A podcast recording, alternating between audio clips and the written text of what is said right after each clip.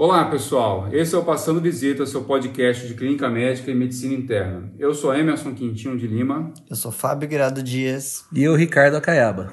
Como vocês notaram, o nosso time continua desfalcado essa semana. O doutor Bruno Cardoso não pôde participar. E esse time aqui vai tentar se virar novamente para discutir os casos. Nosso centroavante, nosso Romário, nosso Ronaldinho não está presente hoje. é, pessoal, difícil, hein? Faltar o Bruno faz falta aqui. E o tema de hoje é choque. E nós discuti preferimos discutir o choque baseado em casos clínicos, né, Fábio? É, então. E até isso foi um anseio de alguma das pessoas, algumas das pessoas que nos acompanham, né? Esse tema já havia sido requisitado e a gente não estava, a gente ainda não tinha encontrado tempo para discuti-lo, né? E eu acho que a melhor forma mesmo é através de casos clínicos. E como a gente tem o, o nosso público é bastante heterogêneo, né? Então, existem pessoas que são residentes, tem alunos de primeiro, segundo ano, inclusive. Às vezes tem gente que não sabe, não está muito familiarizado com o que é choque. Explica pra gente aí, Acaiaba, o que que... Primeiro, antes de a gente falar nos casos, o que é choque? Exato, acho que é importante esse conceito de choque para depois a gente discutir na prática aí com os casos que vão ser exemplos mais fáceis, né?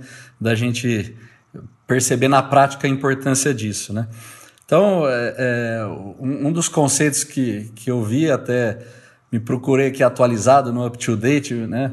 É, e, e, o conceito básico, assim, principal, é que é um, é um estado de hipóxia tecidual, né? Então, o choque, na verdade, é essa hipóxia tecidual. Então, isso é importante porque a gente vê na prática muito, muito confusão às vezes com hipotensão arterial, né? Assim, que o pessoal acha que só, só o choque só ocorre quando o paciente está hipotenso.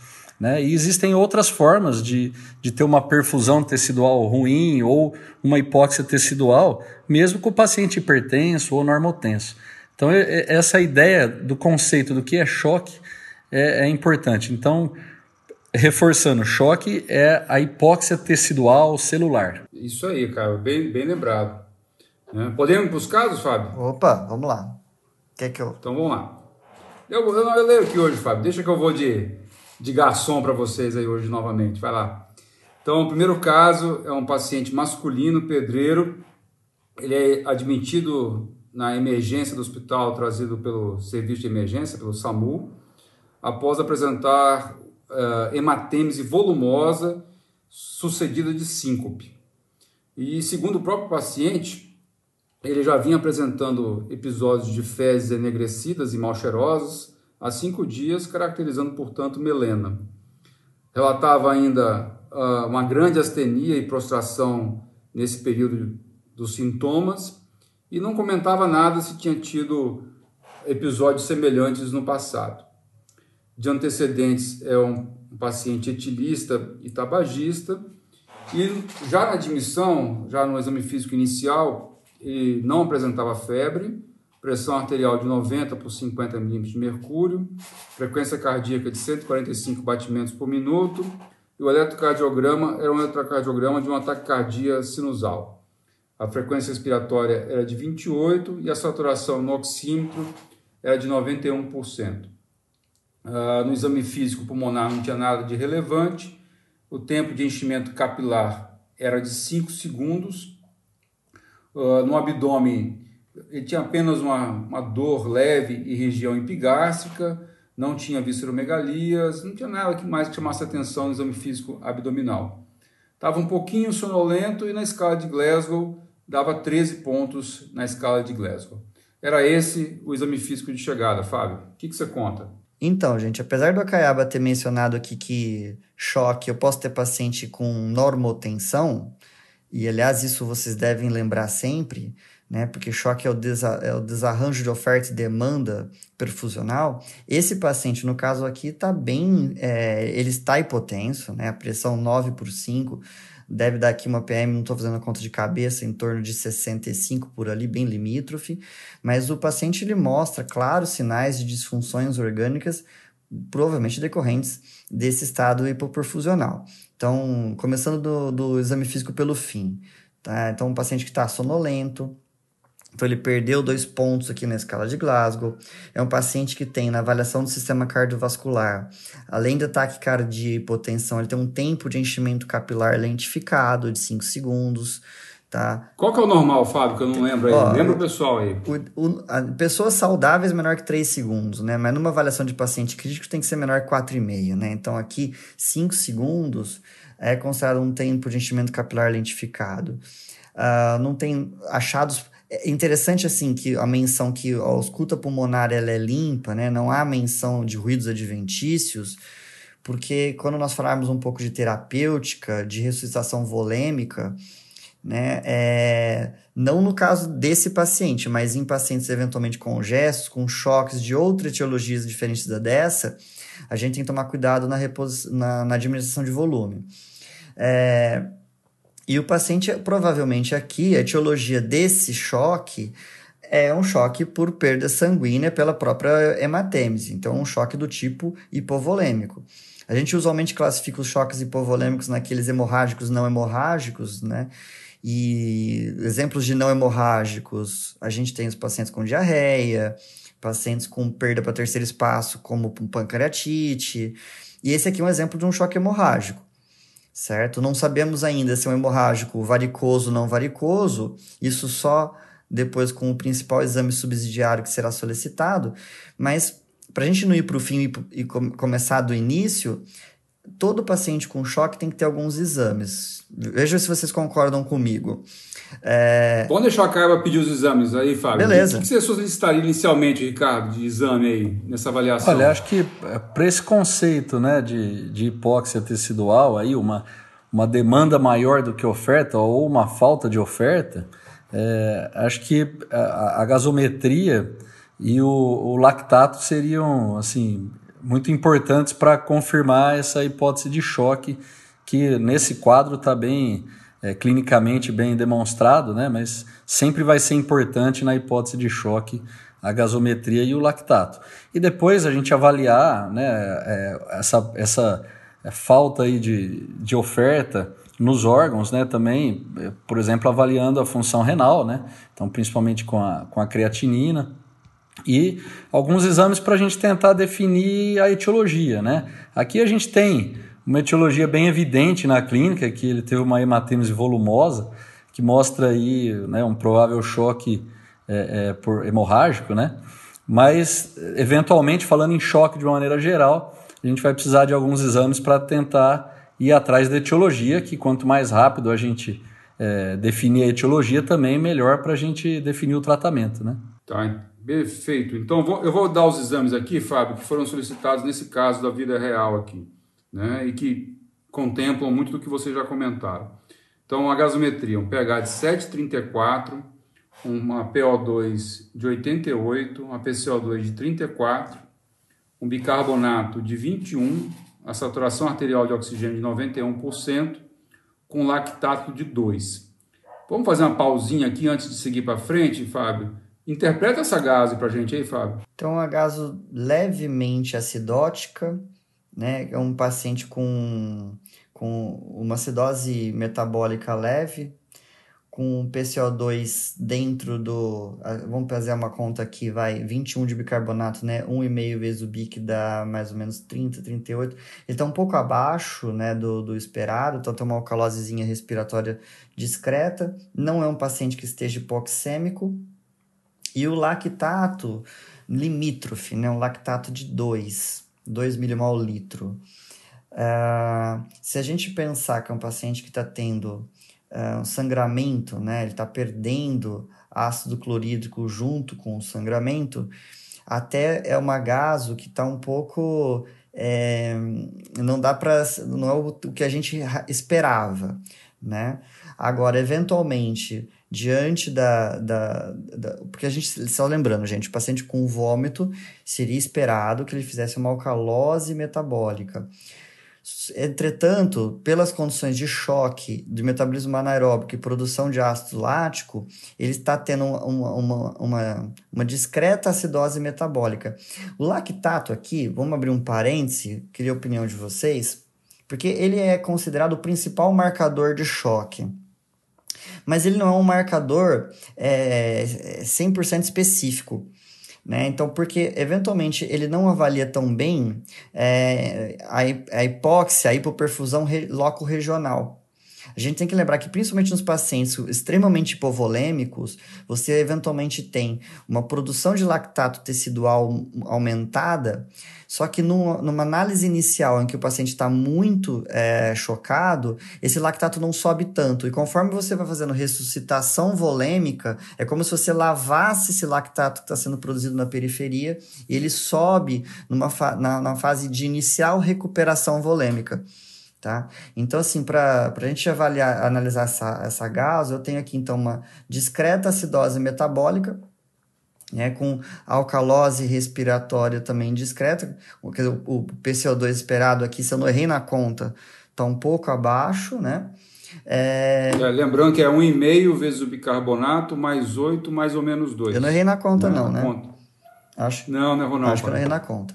Tá? Eu, esse paciente só não está mais acidótico, na minha opinião, porque uh, juntamente com a hematemes ele está perdendo o ácido clorídrico. É, agora, só completando o que o Cabo falou de exames, né? Então, lembrar, a gente pediria também aqui eletrólitos simples, né? Sódio, potássio, além da creatinina, certo? E nesse paciente que tem perda volêmica considerável, eu acho que eu pediria um hemograma. É, hemograma é bom. Né? Então, já vou te dar o hemograma, Ricardo hemoglobina de 12, leucócitos de 11 mil com diferencial normal e a plaquetas de 250 mil. Manda abraço. É, é interessante que a gente esperaria, né? Se ele teve uma perda sanguínea volumosa, uma queda da hemoglobina, que aqui não se demonstra, apesar que alguns laboratórios consideram para homem, né, 48 anos, é, uma hemoglobina normal de 13, 13,5 então poderia considerar uma anemia discreta, dependendo da referência do laboratório, mas não chama tanta atenção. Mas talvez se a gente tivesse uma hemoglobina prévia desse paciente, é, no caso aí ele é tabagista, então talvez ele tivesse uma hemoglobina, por exemplo, de 16, né?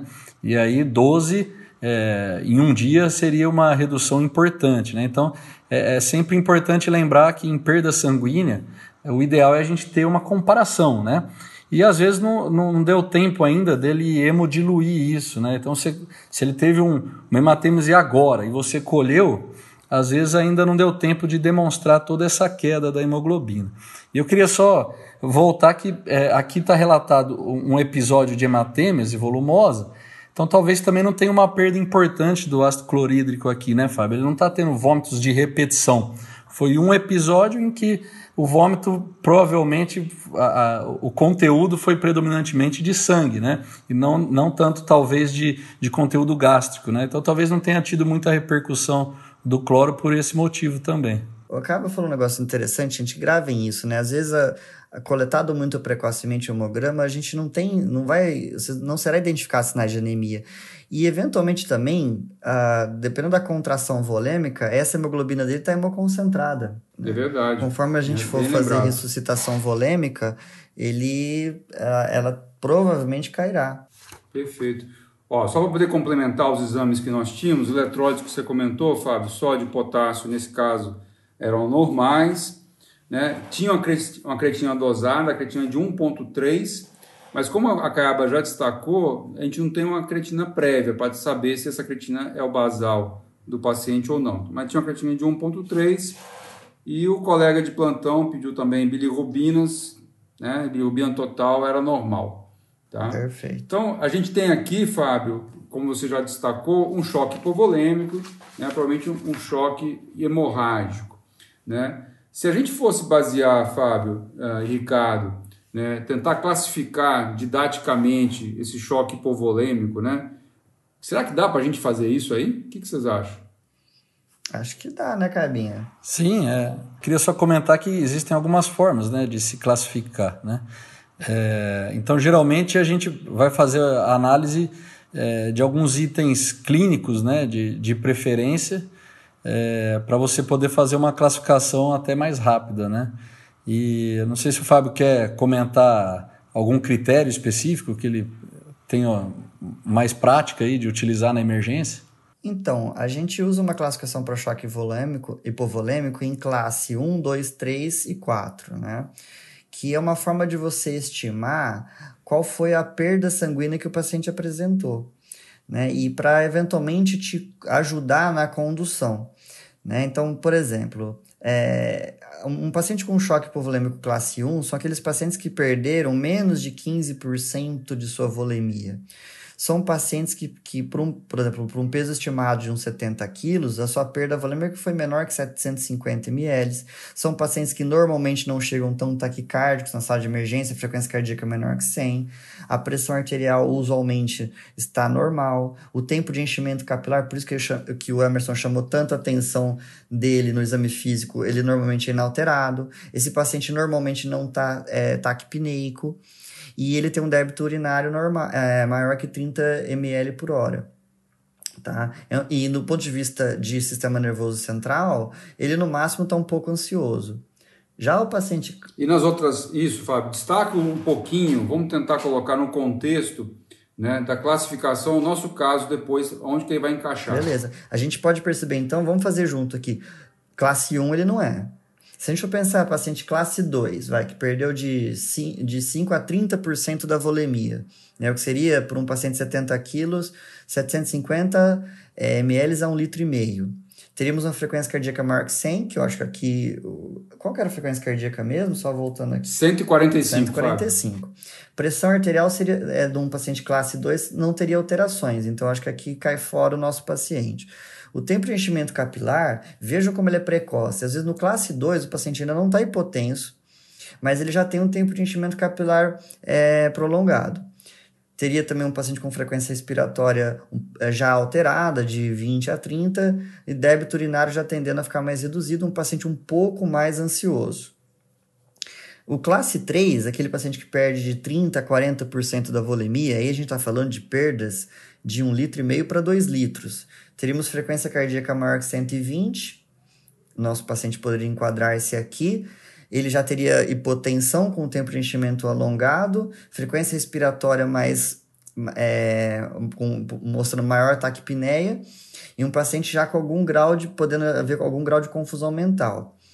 O classe 4, que são perdas é, de ma maiores que 40%, mais de 2 litros para um paciente de 70 quilos, teríamos frequência cardíaca maior que 140, hipotensão, tempo de enchimento capilar prolongado, é, débito urinário quase ausente e o paciente já mais para confuso letárgico. Eu acho, não sei se vocês concordam, que o nosso paciente deve estar ali em classe 3 ou 4. Ele preenche alguns critérios da classe 3 e alguns da classe 4. Ele não leu os critérios, Fabinho. Ele não, não, não, se enca... não escolheu nenhum dos dois. Quando é paciente da vida real, eles, não, eles lêem vários, vários capítulos do livro, vamos dizer assim.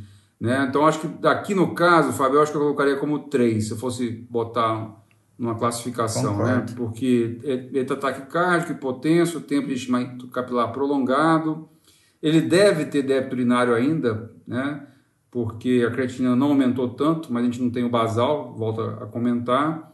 E o nível de consciência dele está um pouco confuso. Então, eu colocaria como classe, classe 3 aqui, provavelmente, esse paciente. Mas isso para destacar, pessoal, né, que esse paciente no choque hemorrágico, né, ele teve apenas, apenas um episódio de hematêmese, mas foi uma hematêmese volumosa, mas ele já vinha tendo melena há pelo menos uns cinco dias, então já vinha tendo perda sanguínea já.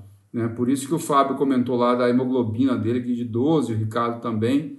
Como a gente não tem um basal, né, essa, essa hemoglobina sérica de 12 pode não ser a real. Ô Ricardo, sabe o que eu queria, antes da gente propriamente seguir para mais a parte da terapêutica, né? Tem algumas coisinhas que eu queria que a gente botasse no ar aí, né?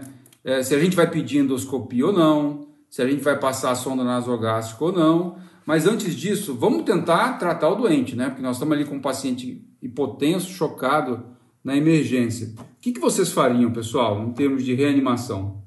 Aqui eu acho que a primeira conduta é reposição com solução cristalóide, né? É, agora, essa classificação, né, eu falo assim para alunos, toda classificação que não tem por objetivo uh, mudar a sua condução, ela não tem relevância de ser me memorizada, né? Então, essa classificação essa, em classes 1 a 4 que a gente mencionou aqui, ela visa uh, orientar a quantidade, a reposição volêmica a ser, a, a ser administrada. Né? Então, se a gente, o Emerson colocou como classe 3. Então, o paciente tem uma perda estimada de volemia de coisa de 1,5 litro e meio a 2 litros.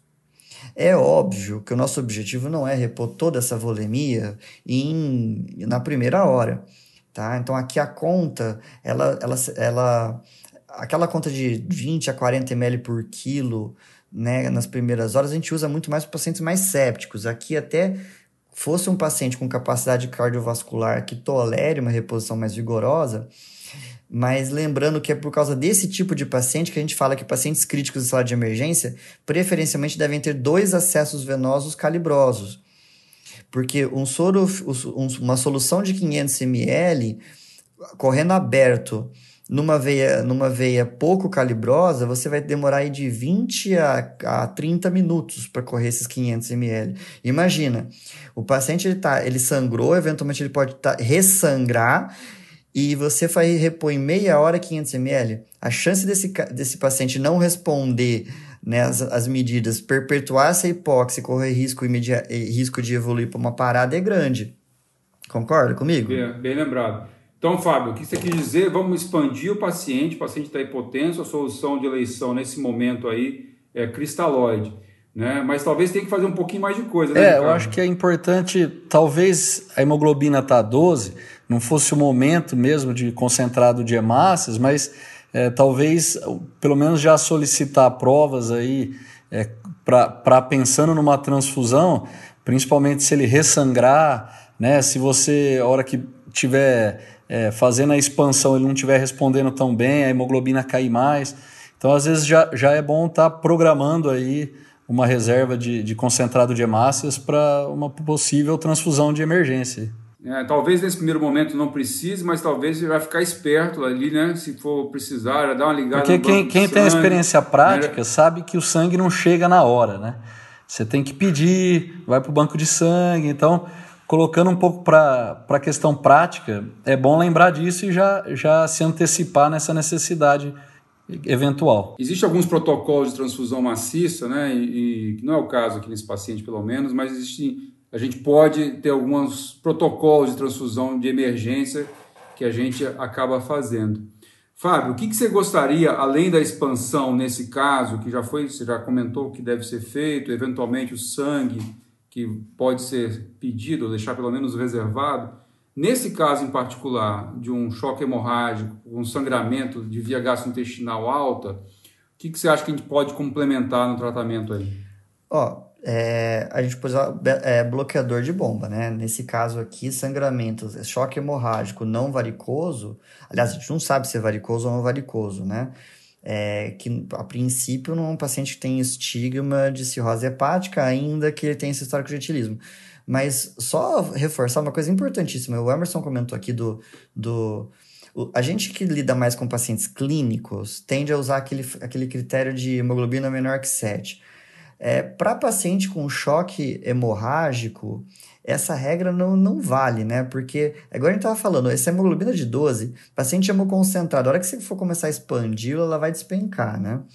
Agora, bloqueador de bomba, é, porque assim, a, a, nós temos 24 horas para pedir endoscopia, certo? Para eventualmente nos auxiliar na distinção da etiologia. É, eu queria até mencionar aqui que teve um trabalho que publicado, foi publicado agora em abril é, de 2020 no New England Journal of Medicine, cujo título era Timing de endoscopia em pacientes com sangramento gastrointestinal alto. Né? Então, assim, ele, nesse estudo eles comparavam pacientes que foram submetidos à endoscopia nas primeiras seis horas com pacientes que é, eram submetidos à endoscopia é, depois das primeiras seis horas, mas dentro das primeiras 24 horas, que é o que é consagrado na literatura.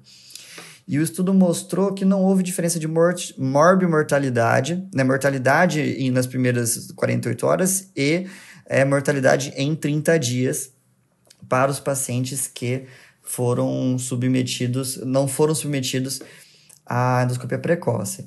Então, aquela coisa, tem que chamar rápido o endoscopista, mas a literatura nos diz que a gente tem 24 horas para fazê-lo. Porque dependendo de qual foi a etiologia do sangramento, então se for um sangramento é, é, por úlcera péptica, por exemplo, a gente tem que passar, entrar com um bloqueador de bomba. Tá? Isso é, é EV, a gente faz um bolos de omeprazol 80 miligramas e, e por um simples conceito, né, Caiaba? A, a, hemostasia, né, do, a, a, estabilidade do coágulo é menor num meio ácido. Tá? Então, assim, a primeira medida que você tem que fazer, estou fazendo expansão volêmica, é prescrever o bloqueador de bomba. Tá? É, a gente, o que a gente mais usa é o meprazol, a gente faz 80mg em bolos e depois a gente ainda deixa em bomba de infusão, um, 8mg por hora. É isso que eu, queria, que eu ia comentar, Cis. Você está querendo dar o bloqueador de bomba de prótons para tratar a úlcera? Não é isso, né? Não, exatamente. É um princípio de hemostasia. Perfeito. Você, quer, você vai solicitar endoscopia ou não, Fábio, afinal de contas? É, o que, que, você quer fazer? Eu vou fazer, pedir endoscopia nas primeiras 24 horas, né? Então, assim, se, se possível for que, ela, que ele faça o mais precoce, mas igual eu mencionei do estudo, porque tem aquele conceito de chamar correndo, né, o, o endoscopista. A prioridade não é necessariamente nas primeiras seis horas realizar a endoscopia, mas sim a estabilização do paciente. Perfeito. Então, Fábio, na vida real, esse caso foi expandido tá certo? Com solução cristalóide, conforme você comentou. O paciente ficou relativamente estável, a frequência cardíaca dele caiu de 145 para 110 nas primeiras 6 horas após a reanimação. A pressão arterial aumentou para uns 120 por 70, tá certo? E aí o colega da emergência acabou solicitando a endoscopia mais tarde, no final do plantão das 12 horas dele, tá? e veio uma úlcera gástrica, classificação Forrest 1B, Fábio. É, então, sangramento não varicoso, o tratamento é esse mesmo, né? Então, bloqueador de bomba com é, é estabilização hemodinâmica.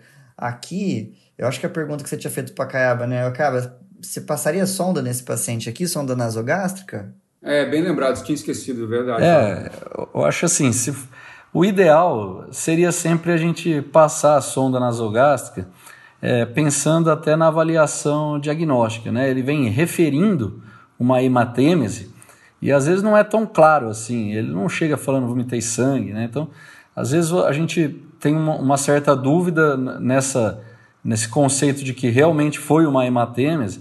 Então, a, às vezes você passar a sonda nasogástrica para fazer uma lavagem e, e observar e realmente que ele tem sangue vivo né, na, na, no, no material que você colheu aí da lavagem, ou até borra de café, que você pode até testar com água oxigenada ali, é, que eu lembro que a gente já fez muito isso na emergência, é, você acaba é, confirmando que realmente a história é de um sangramento é, é, gastrointestinal alto, né? Então isso para essa parte diagnóstica eu acho que é interessante, se for possível é, usar sim a sonda, mas é, a gente sabe que não é tão simples, às vezes o paciente confuso, agitado, não aceita, não tolera a passagem da sonda, é, então é importante só essa ideia né, de que pode ajudar no, no diagnóstico.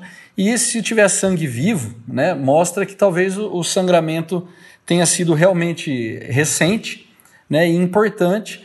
E aí a gente tem dados mostrando que isso é um preditor independente de ressangramento. Né? Esse paciente então tem um risco maior para ressangrar. Então tem também um valor prognóstico, né? não só diagnóstico. Mas a gente não pode também confundir com, a, com uma ideia que eu já ouvi há algum tempo atrás, de que talvez fazer a lavagem fosse ajudar a interromper aí o, o sangramento como um, uma forma de tratamento. Né? Acho que isso não, não se confirmou aí com, com estudos. Né? Então a ideia seria mais para um valor diagnóstico é, quando essa hipótese não está bem firmada e principalmente aí prognóstica. Né?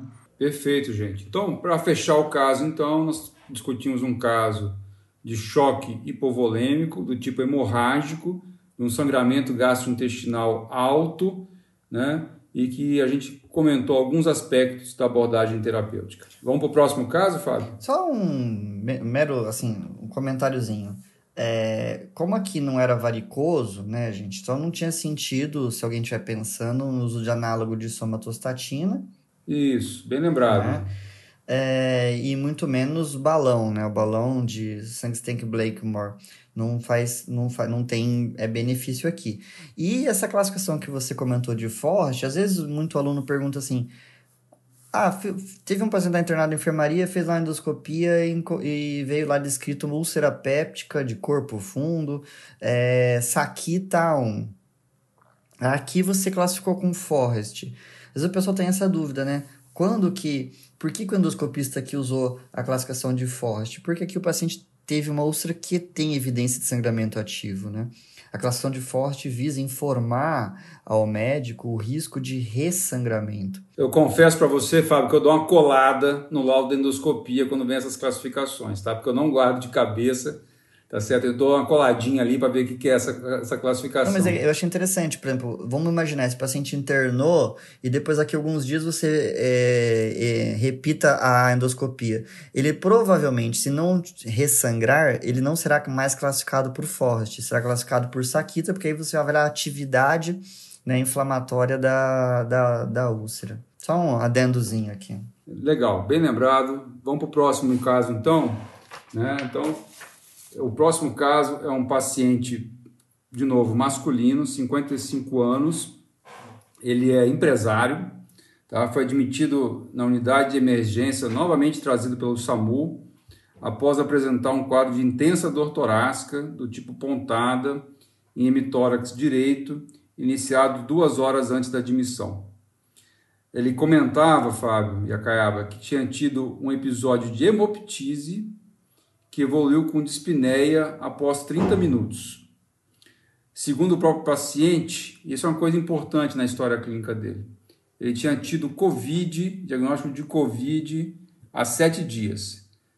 Né? É bem, né? Essa é a pegadinha do caso. Mas estava bem, tá certo? Não tinha até então grandes sintomas, apenas uma mialgia discreta que ele estava tomando analgésico comum. Além desse antecedente super importante de Covid, ele tem outras doenças também. É um paciente hipertenso, em uso de uma associação de hidrocortiazida e losartano. Tá? Então, essa é a história de chegada dele aí.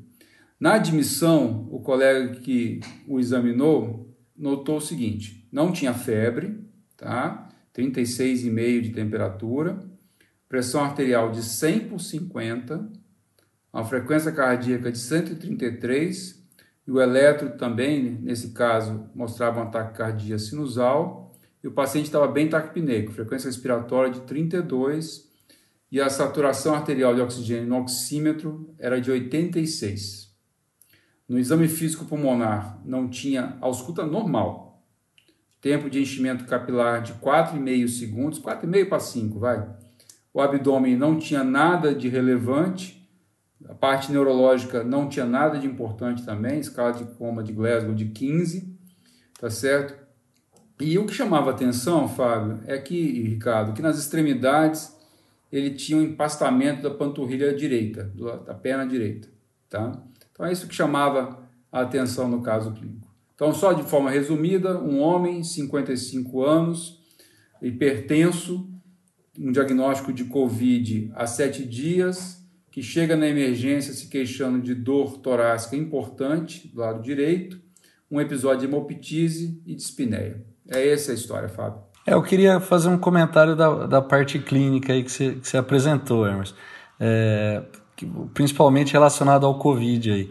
A gente fala em Covid e tem uma saturação de 86%, é, a gente acha, né, assim, de imediato, pensa numa causa habitual aí da pneumopatia intersticial, do Covid, infecciosa, né, e, e inflamatória.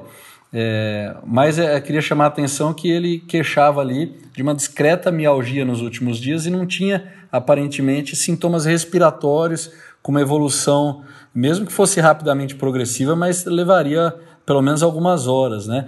Parece que foi um quadro súbito e com uma dor torácica importante, né?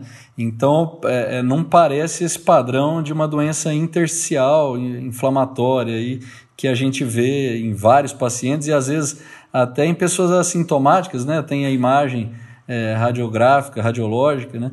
E, e aí, com esse dado do empastamento de panturrilha, né? sugerindo a trombose venosa profunda, é, acho que isso guia a gente para uma ideia de, de um tromboembolismo pulmonar, né?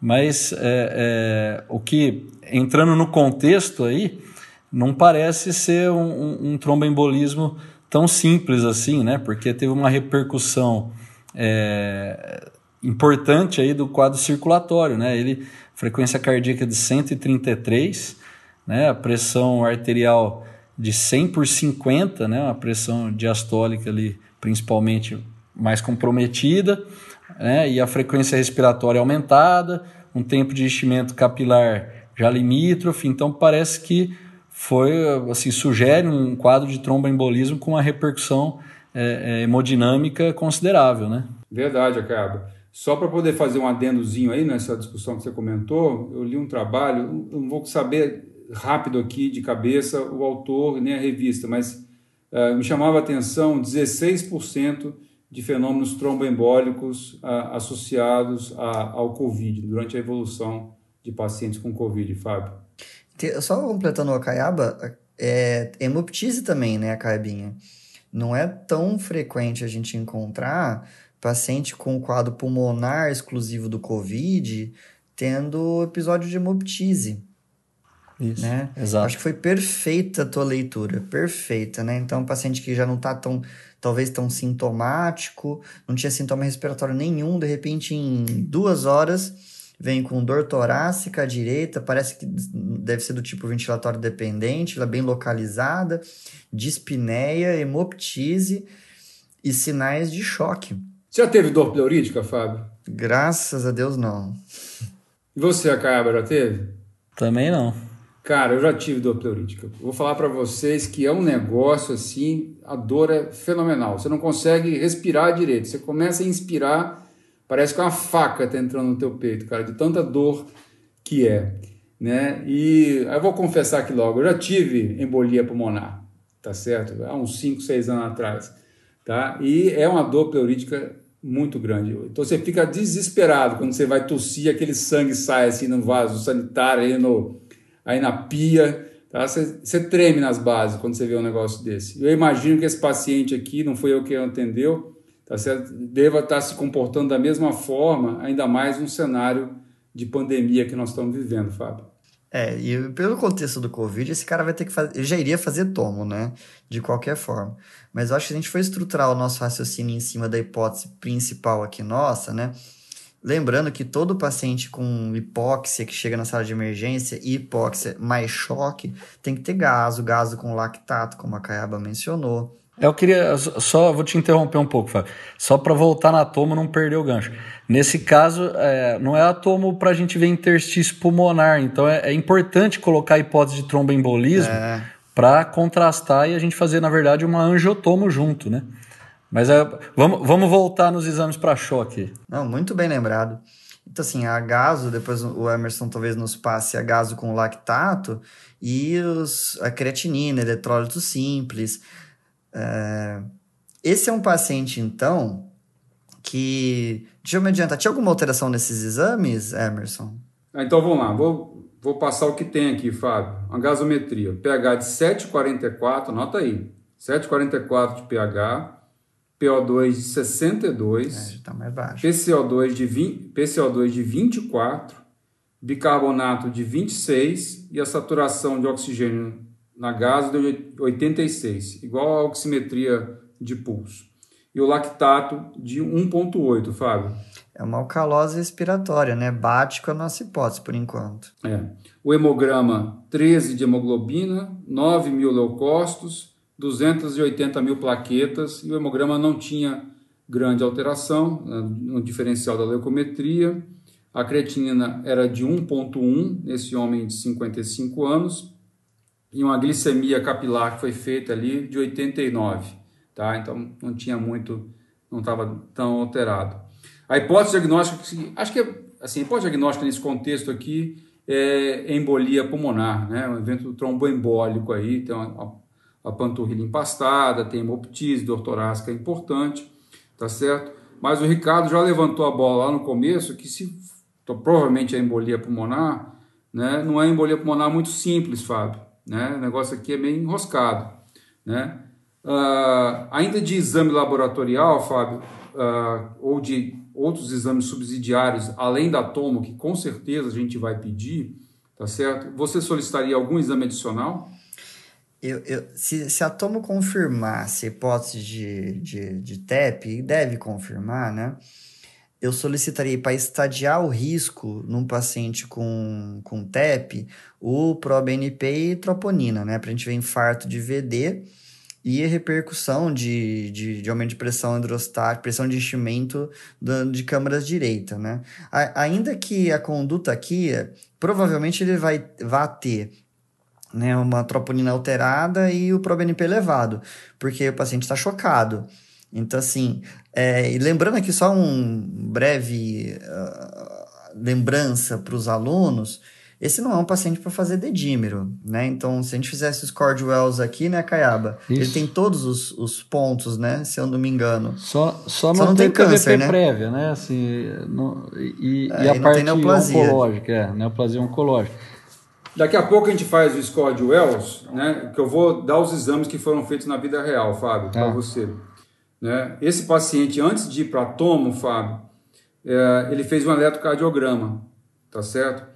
realmente tinha aquela taquicardia sinusal que eu havia comentado, mas puxa, tinha aquele negócio clássico lá de TEP, Ricardo, Fábio, né? aquela alteração de condução com alteração de S1, Q3, T3, Fábio.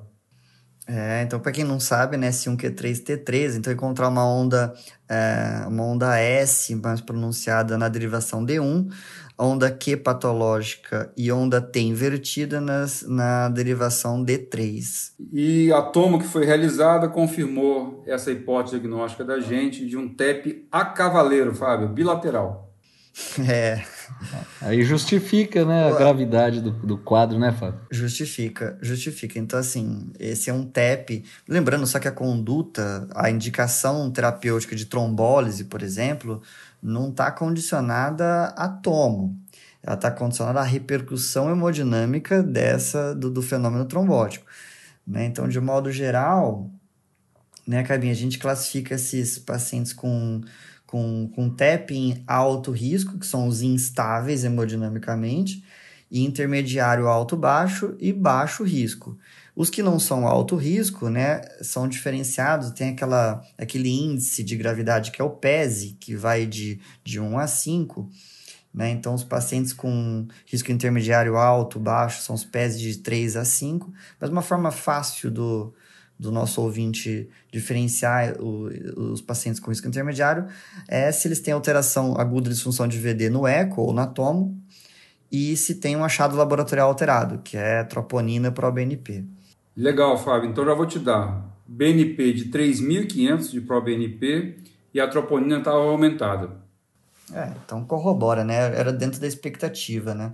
Se a gente já sabe que o paciente estava instável, seria esperado que os dois estivessem alterados. E aí, gente, vamos aqui, eu acho que eu vou deixar para a Caba falar parte, de, talvez, e, e, o Emerson falar parte mais de, do, da trombólise.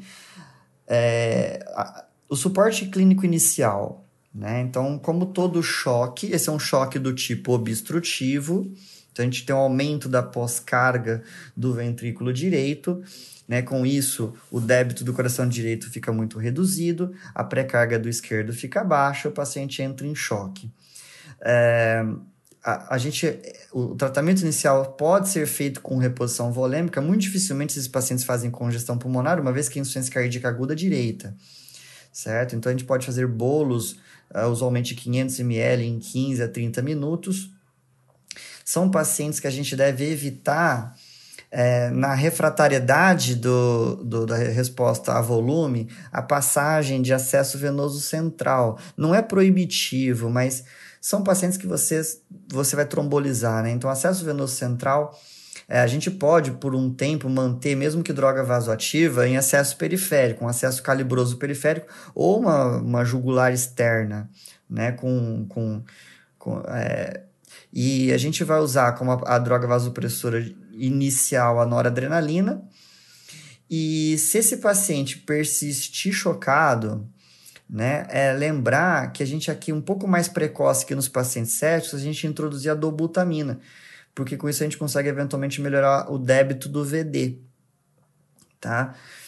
Então, essa assim, na conduta inicial pré-trombólise, porque esse paciente aqui tem que ser rapidamente, ele, ele tem um, ainda que a janela, né, para trombólise sejam de 14 dias, mas o benefício é maior nas primeiras duas horas, mas o suporte inicial é volume, né? E droga vasoativa, noradrenalina e dobutamina no caso de não resposta, por, considerando melhor débito VD. É, então assim, esse caso aqui, Fábio e Ricardo, vai ter que trombolizar, tá certo? Não tem, não tem jeito, é um trombo, uma, um TEP grave, né, com um trombo a cavaleiro, hipotenso, né, provavelmente com disfunção de VD, como você comentou. É, isso é bom lembrar, Fábio, sabe por quê? Porque no passado, a geração mais nova não trombolizou ninguém para infarto, Fábio. Tromboliza muito pouco. Né? Então, no passado, acabava trombolizando muita gente para infarto com streptokinase, tá certo? Que ainda pode ser uma opção de trombólise nesse paciente, mas vai acabar usando a RTPA aqui como, como trombolítico de escolha. Ô Emerson, queria aproveitar que você comentou da streptokinase que eu passei por isso uma época é, é, que tinha todo o circo para trombolizar com a streptokinase. A gente brincava que parecia um circo, porque era correndo para lá, para cá, medindo a pressão, erguendo a membro inferior. Era uma correria. E o pessoal hoje, com acesso mais fácil à hemodinâmica, às vezes não tem essa experiência e, e novos trombolíticos, né? É, é, importante só lembrar que, às vezes, o, o ouvinte aí está trabalhando, por exemplo, num lugar que não tem acesso à trombólise, não é um procedimento que a gente consegue fazer, por exemplo, numa UPA, né? Mas você consegue sim, heparina é, não fracionada é, é, é um medicamento de, de fácil acesso em qualquer local. Então, eventualmente, pensando aí num quadro grave desse, que tem repercussão hemodinâmica óbvia, assim, clínica, né? Talvez você não precise aguardar uma tomografia, né? É, porque, como o Fábio falou, não, não, não depende do, da imagem da tomo, depende da repercussão clínica do, do TEP, né? Talvez você possa fazer anticoagulação com heparina EV, por exemplo, até esse paciente ser transportado para um local que possa fazer a trombólise. É, como o Fábio falou, a gente tem uma janela aí de, de duas horas para um, um, um prognóstico mais ótimo, assim, mas é, até 14 dias. Então, eventualmente, esse paciente pode ficar, ficar num, num hospital ou, ou, num serviço de menor complexidade com heparina EV até ser transportado para um local que possa fazer a trombólise com mais segurança, né? Acaba falando um negócio interessante, né, gente? Como esse paciente aqui, se a gente aplicasse o score de Wells, ele cairia como paciente de alta probabilidade, mesmo antes da toma, esse paciente já tem que estar anticoagulado, né? É, e por se tratar de um paciente instável, em choque, a escolha aqui tem que ser heparina não fracionada. Tá? Não deve ser noxeparina ou fondaparinux, qualquer outra opção de bloqueador aí de fator 10. Tá? Tem que ser heparina não fracionada. São pacientes que podem piorar agudamente função renal em função do choque. Então, é preferível que estejam é, anticoagulados dessa forma. E aí o, a caiabinha, só para... Porque o pessoal às vezes fica com dúvida, é, é, os resultados com trombólise nas primeiras 48 horas são melhores, ainda que você tenha uma janela de até 14 dias do início dos sintomas para você indicar a, o tratamento. E a melhor opção aqui seria, de fato, o, a alteplase, a dose, só para quem quiser, quem trabalha mais em emergência, né? 100 miligramas e vem bomba de fusão em duas horas. Perfeito. Oh, só para fechar, então, Fábio, a classificação desse tipo de choque desse paciente, qual seria? Seria, então, um paciente com um choque obstrutivo. Perfeito. Então, pessoal, vamos para o último caso. E aqui o nosso colega, nosso centroavante, nosso Romário, nosso Ronaldinho vai fazer um pouquinho de falta. Vamos tentar dar conta do recado aqui, Fábio e Ricardo. Então, o último caso, uma paciente feminina, 25 anos, advogada, ela é admitida na emergência por conta de dispneia e confusão mental de um dia de evolução. A família contava também que ela, a paciente reclamava de dor lombar tipo cólica fazia uns três dias, junto com a dor para urinar, com disúria, né? E uma intensa prostração. Quando ela chega na emergência, pessoal, ela tinha uma febre, tinha febre, 38 graus de temperatura, 90 por 50 de pressão arterial, estava taquicárdica, 120 batimentos por minuto, o eletro já vou adiantar que era um ataque cardíaco sinusal também, frequência respiratória de 28, a saturação uh, no oxímetro de 88%. No exame físico pulmonar, nada digno de nota, é o terceiro caso que a gente comenta aqui, né, Fábio? Que não tem nada no pulmão.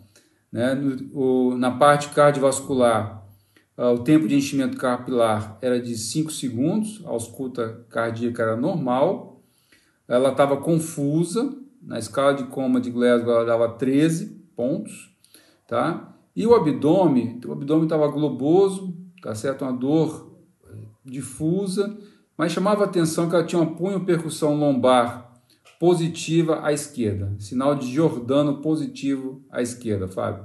Muito bem.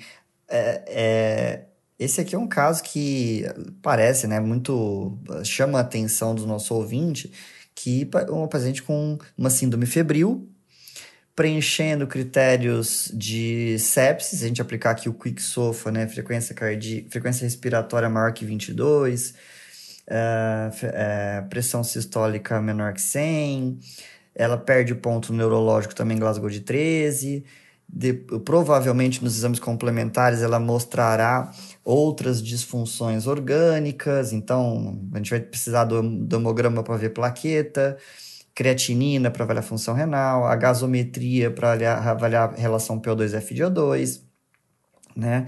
bilirrubinas para avaliar a função hepática, mas é, por que, que eu acho que ela já tem, ela deve ter sinais de funções orgânicas presentes, além das que clinicamente já são notáveis? a paciente está com sinais de choque. E tem uma coisa que às vezes a gente usa, não tem tanta. É, não é uma, um preditor tão forte em sala de emergência, mas a gente chama de índice de choque, né? Quando você tem a, a frequência cardíaca dividido pela pressão arterial sistólica é maior que 1. Né? Então, no caso aqui, ela tem um índice de choque maior que 1, que é um preditor clínico simples de gravidade. Perfeito. Então, eu vou dar os exames aqui, Fábio Ricardo, para a gente poder tentar agilizar um pouquinho esse caso. Então, a gasometria, pH de 7,30, PO2 de 62, PCO2 de 32, bicarbonato de 12, a saturação de oxigênio na gaso era de 89 e o lactato veio de 3. O hemograma, ela tinha 12,5 de hemoglobina, com 16.400 leucócitos, com predomínio de neutrófilos, e plaquetas de 110 mil. Né? Como bom nefrologista e bom clínico que todos vocês vão ser, uma creatina de 2.2, já para poder ajudar o Fábio lá no tal do Quick Sofa, né? tinha uma bilirrubina total de 1,5 e além disso veio uma glicemia de 92, Fábio. Né? Como a história clínica era muito sugestiva, Fábio, desculpa te interromper, de alterações urinárias, né? ela tinha uma, uma urina 1 com pH de 5,5, densidade de 1014, com leucócitos de 300 mil, com hemácias de 90 mil por ml, nitrito positivo e bacteriúria presente. E aí, Ricardo, se você fosse fechar aqui para poder classificar esse, essa paciente dentro dos tipos de choque que a gente comentou, como é que você fecharia o diagnóstico presuntivo aqui, Ricardo? Acho que é importante que ela tenha, então, os sinais de choque, né, de má perfusão aí com hipoxemia tecidual, né, e, e pela clínica ela parece ter, então, uma infecção urinária com etiologia e é, é, queria até talvez com alguma gravidade na infecção urinária com algum componente obstrutivo, que ela tinha cólica também, né, Emerson? E então, acho que é um, um, aparentemente um choque séptico, portanto, é, distributivo. Né? Legal. E, e queria, queria só fazer um comentário do Jordano que aconteceu essa semana passada. Eu atendi uma paciente com uma lombalgia muscular, mecânica, que vem encaminhado com pielonefrite porque tinha Jordano. Ah. Mas é que também fizeram a punha percussão onde doía o músculo. Então aí dava Jordano mesmo. Então, só cuidado com a interpretação das manobras no exame físico, né? Então, Ricardo, você levantou um negócio super importante, né? Então a gente tem aluno aqui. Pessoal, quando for fazer a pesquisa de Jordano, dê um soquinho leve, não precisa dar um socão, né? Então a gente, o paciente mais se assusta com aquela punho percussão forte do que propriamente com a dor que ele sente por conta da, do edema de, renal e da distensão da cápsula. Você tocou num outro ponto assim, Ricardo, assim, desculpa, Fábio, assim, crucial. Né? Então, é, provavelmente é um quadro de infecção urinária com componente obstrutivo, né? por conta da cólica renal. Isso é emergência urológica, pessoal. É para tirar o urologista da cama de madrugada, se for o caso, depois que estabilizar a paciente, para desobstruir. Né? Então, isso aqui é uma coisa que tem que ser levado em consideração, Fábio. Oh, só queria oh, completar o Akayaba, ele falou assim, perfeito, isso é um choque para o aluno distributivo, é, lembrar que o choque séptico não é a única etiologia de choque distributivo, né? A gente vê muito choque anafilático também, é, por fisio, mecanismos fisiopatológicos considerados distributivo, é que, por definição, agora para o choque séptico, a gente tem que ter né, a necessidade de droga vasoativa para manter a PM maior que 65 e lactato maior que 2 milimol litro. Porque o Emerson comentou aqui, no né, lactato dela em 3. Isso. Ainda que, Isso. ainda que todas as ressalvas né, sobre o lactato não ser perfeito, né, a evolução dele, né, o washout do lactato vale mais do que propriamente o valor dele absoluto, é, porque na sepsia tem múltiplas etiologias, né? Então, além do aumento do, do pela, pelo choque, você tem aumento da, do, metabolismo anaeróbico, você tem também menor metabolização hepática pela disfunção, pela, pelas funções orgânicas da sepse, é, menor, menor metabolização hepática e tem aumento de glicólise em função de aumento da maior demanda metabólica para diante do quadro inflamatório. Não, eu só queria levar chamar a atenção, Fábio, que nós vamos ter que tratar essa paciente na sala de emergência e muito do que a gente vai discutir aqui, ou deveria discutir, a gente já comentou até em episódios anteriores aqui do Passando Visita, tá certo? Então, nós vamos ter que expandir o paciente com solução cristalóide, antibiótico precoce, colher culturas, né? então várias coisas que a gente uh, já comentou em episódios anteriores que a gente não vai repetir hoje, viu, pessoal? Então, a gente vai dar preferência para um aspecto em particular tá certo? da monitorização desse paciente após a abordagem inicial, Acaiaba. O que, que você escolheria de parâmetros eventuais, Acaiaba? É. Tá certo? De monitorização após os cuidados iniciais. O Emerson, eu, na, na época que eu fazia emergência, eu tinha uma. A, a prática era a gente fazer a expansão e avaliar a PAM, avaliar a diurese do paciente e o nível de consciência e, e assim, lógico, frequência cardíaca, saturação, mas eram parâmetros é, clínicos bem menos sofisticados do que a gente pode conseguir hoje em dia, né? E... É, mas isso, Ricardo, só para chamar a atenção, que nós temos pessoas que provavelmente podem estar trabalhando em locais de menos recursos. E isso não impede, tá certo, que ele faça a abordagem inicial, o tratamento inicial de pacientes graves como esse, até conseguir, se for o caso, transferir o paciente para um hospital, para uma estrutura melhor. Então, esse, essa, essa, esses é, é, índices aí que eu comentei, né? Esse, é, na verdade, para mostrar se o paciente está melhorando a perfusão tecidual dele ou não, a, né, junto com a expansão, para até definir se ele vai precisar do uso de, de vasodilatadores ou não, de vasoconstritores ou não. E o, o, o, mas acho que o Fábio pode comentar alguma coisa mais atualizada aí de, sobre a monitorização num serviço aí, né, com uma complexidade um pouco maior. É, bom, e outra coisa é, que eu queria chamar a atenção, né? Que Pessoal, quando eu falei lactato, lembrar, não é para colher lactato em excesso venoso periférico. Tá? Lactato só serve para avaliação de resposta ou diagnóstico de choque séptico, se for arterial ou de acesso venoso central, tá?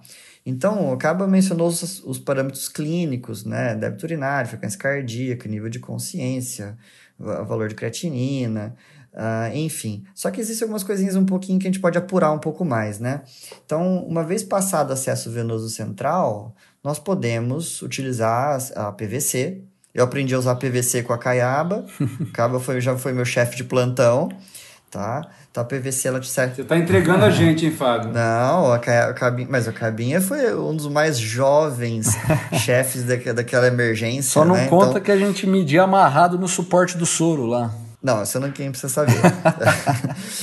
então, assim, a PVC já se usa há muito tempo, principalmente para pregar volume em paciente está estubado, né? Então, aquele valor de 8 a 12, paciente entubado, a PVC sobe um pouco porque o paciente está em regime de ventilação pressão positiva. A saturação venosa central, certo? Que é a saturação de O2 do sangue colhido do acesso venoso central, né, que ele deve estar locado no terço distal da cava, então é não é o último sangue venoso do corpo, mas uma SVO2 né, é menor que 70%, ela mostra um, um, um desbalanço entre oferta e consumo de O2. Num paciente que a gente já estabilizou com droga vasoativa, a persistência de uma SVO2 menor que 70 é, impõe que vocês é, considerem alguma droga de efeito inotrópico, certo? Então, associação de dobutamina naquele paciente que já esteja em uso de noradrenalina. Ah, Ô, Fábio, Achal... sabe uma coisa para poder te dar uma, uma ajudinha aqui só nesse ponto? Né? Então, o que é interessante, eu, eu gostava de usar, Fábio, uma coisa chamada CAV, que é a diferença entre o conteúdo arterial e venoso de oxigênio. Então, eu colhia um agaso arterial, tá certo? E uma gasometria venosa central. E a gente calculava, tá certo? A diferença entre o conteúdo arterial e venoso de oxigênio. Outra forma de ver isso, mais recente, é o tal do gap de CO2, Fábio. Tá certo? Que reflete mais ou menos a mesma coisa. Comenta um pouquinho aí, Fábio. É, o, o gap CO2, ele talvez seja de todos o delta CO2, né? Então, que é vocês pegarem o CO2 da gasometria venosa central e subtrair o PCO2 do, é, do, do sangue arterial. É, esse delta CO2 ele é muito mais precoce como preditor de necessidade de associar inotrópicos na condição de um paciente com um choque séptico. Ele é o primeiro parâmetro que se altera. Né? Então, o normal dele é vir menor que 5, é 3, de 2 a 5. Quando você pega um, um, um delta CO2 ma maior que 6, né? Então mostra que você não está tendo débito suficiente para fazer o washout, a lavagem do CO2 produzido na, na periferia. Tá? Então, num paciente, lembrando, são exames esses que tanto o SVO2, que é gasometria venosa central, quanto o delta CO2, que devem ser interpretados em pacientes pós-inicial estabilização. Tá? Pacientes que estejam ainda muito, ainda estejam com sinais é, clínicos de choque, esses exames ter, estarão enviesados, então eventualmente você incorrerá no erro de, de entrar com droga inotrópica e o paciente ainda estar precisando de droga vasopressora ou mesmo de volume. Legal. Então, para poder a gente fechar aqui um pouquinho só para poder discutir, fechar o, o, diagnóstico desse caso, Ricardo, lembra aí, Ricardo, classifica para a gente de novo. Então, esse é um choque distributivo, né? De etiologia séptica, né? Perfeito. Fábio, você quer comentar mais alguma coisa aí para poder fechar o nosso episódio de hoje? Ah, só, só desse último caso, né? Só lembrando, gente, é, eu acho que a gente falou acho que no primeiro ou segundo episódio, então a gente não vai querer ser repetitivo. É, Noradrenalina, droga de escolha aqui, primeira linha, não respondeu vasopressina ou hidrocortisona. Esses pacientes também fazem insuficiência adrenal. É, afinal, não é adrenal a única protegidinha nas disfunções múltiplas do paciente séptico. Não falei para vocês que o Ronaldinho ia fazer falta aqui, o Bruno Cardoso, que senão a gente ia ficar falando o episódio inteiro de sepsis hoje, né, Fábio? É. Pois é. ele vai ficar com inveja de da gente ter falado de sepsis sem ele. É verdade. É isso aí. Pessoal, vamos nos despedir então? Vamos lá. Então, eu vou começar me despedindo então primeiro, é, agradecendo aí a, a, a, tanto ao Emerson quanto ao Fábio pela discussão, que de novo, dessa, dessa vez eu falei menos né, do que quando fala de reumato, mas eu aprendo mais, né? Então, para mim é um prazer sempre. E agradecer os ouvintes e pedir para eles continuarem mandando temas, como foi esse caso né, de, do choque é, para a gente poder aí é, nos basear para os próximos episódios. É, eu queria me despedir é, na mesma linha do Acaiaba, só falando pro pessoal, a gente teve aqui a ousadia de tentar falar de um tema gigantesco né, em coisa de mais ou menos um pouco menos de uma hora. Então, é, se vocês puderem, né, nos dar sugestões do que faltou, o que vocês ficaram com dúvida, né, de repente a gente faz alguns episódios um pouco mais detalhados é, de acordo com o que foi uh, sugerido por vocês. Então, Fábio, bem lembrado. A gente pode até fazer um videozinho, porque o Ricardo já virou, ficou famoso com o vídeo dele lá, né? Explicando do VHS. Né? Então a gente aprende é, fazer um, um, relatinho rápido, um videozinho curto lá. Né? Pessoal, agradeço a presença de vocês, agradeço os ouvintes, os nossos seguidores aí nas redes sociais. E de novo, esse foi o Passando Visita, uma conversa entre amigos sobre clínica médica e medicina interna. Um abraço e até o próximo episódio.